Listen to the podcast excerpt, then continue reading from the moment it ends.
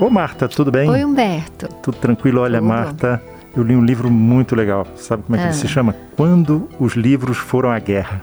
Hum. A autora é Molly Manning. É um livro muito legal sobre o esforço das Forças Armadas Americanas Aham. para levar livros para a tropa.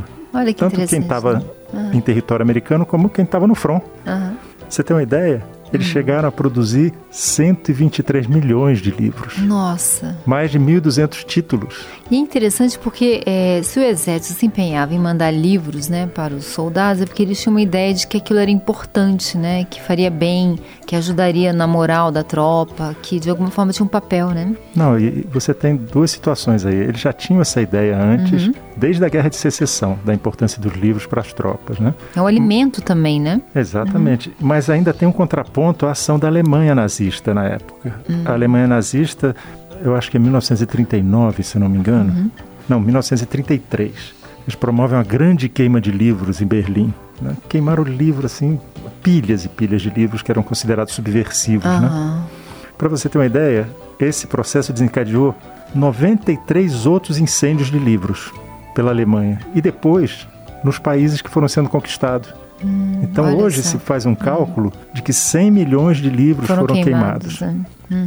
Então tinha uma noção de que o livro era sinônimo de liberdade, Uhum. de opinião, de pensamento.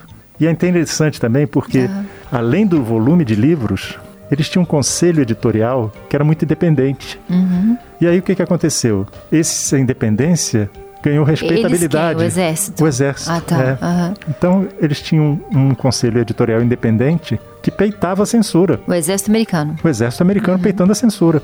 Então, o resultado, isso ganhou uma, eles ganharam com isso uma respeitabilidade entre os soldados muito grande Sim. e abre caminho para uma coisa muito interessante também, que é a indústria do livro de bolso. Começou aí, né? Um É, livro você- leve, pequeno, que dá pra botar num bolso, de uma jaqueta.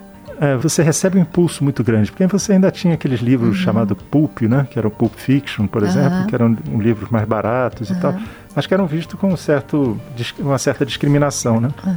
E o livro mesmo para o consumidor americano era o livro de capa dura. Sim, pesado, né? Grande, né? Só que tinha um problema. O livro de capa dura precisava de um tecido de algodão, e o tecido de algodão estava sendo usado no esforço de guerra. Então você teve que reduzir o fornecimento para a indústria do livro. E mais uma coisa, né? Você tinha é, um racionamento de papel também.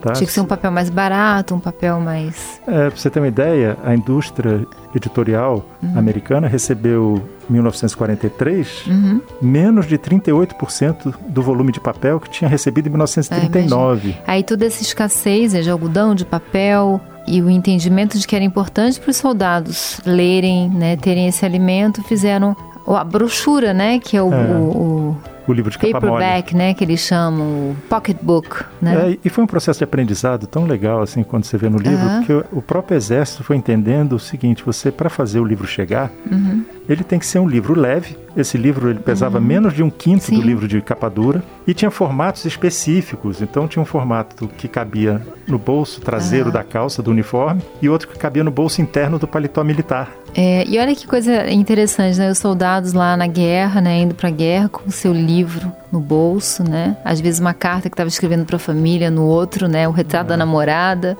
É. E, e isso sustentava, né? Como mudou o mundo, né, Humberto? É, não, e, e outra coisa muito interessante, tem um dado muito, muito chamativo, que era do o livro O Grande Gatsby, do Scott Fitzgerald, Aham. né?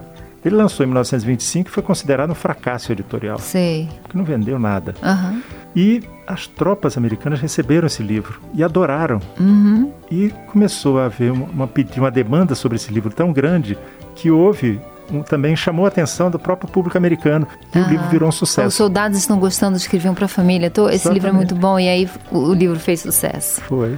Ele era Interessante. publicado, foi publicado em 1925. O boom dele acaba sendo em 1945, Interessante. quando aparece a né? edição de bolso. Olha, Humberto, mas assim, a leitura é- ainda tem muita gente que gosta de ler, é super importante, mas eu vou te falar, pra mim, essa coisa do, so- do, do livro como conforto, como Ah. consolo, como refúgio, é, ainda é uma realidade, né, Humberto? Assim, se você tá passando um momento difícil, às vezes tá acompanhando alguém no hospital, ou tá convalescendo, ou tá passando. Se você tem a possibilidade e o hábito de fazer uma leitura, aquele momento é um refúgio mesmo, né? É, é um consolo. Eu imagino o consolo que não era para um soldado poder sair daquela realidade da guerra e ler uma história, ler um romance, ler um.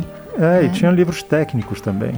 20% só desses livros que eles editaram uhum. eram chamados ficção contemporânea. Sei. Tinha muito livro técnico, tinha livro estudos, de, né? Estudos, conhecimento. É. Então era uma coisa muito legal porque muito inclusive legal. eles descobriram o seguinte que o soldado médio americano naquela época tinha perdido o contato do, com o livro ah, desde o período em que teve na escola que ele tinha um e retomou na guerra e retomou em quem teve na é, guerra. É interessante isso, né? A própria guerra é fazendo é, essa, essa a leitura ficar mais deliciosa e mais, mais significativa, né? Interessante, é, Humberto. É porque o livro se torna teu parceiro, né? É verdade. Muito legal. Chegamos, né, Humberto? Chegamos. Vamos lá, Marta. Beijo.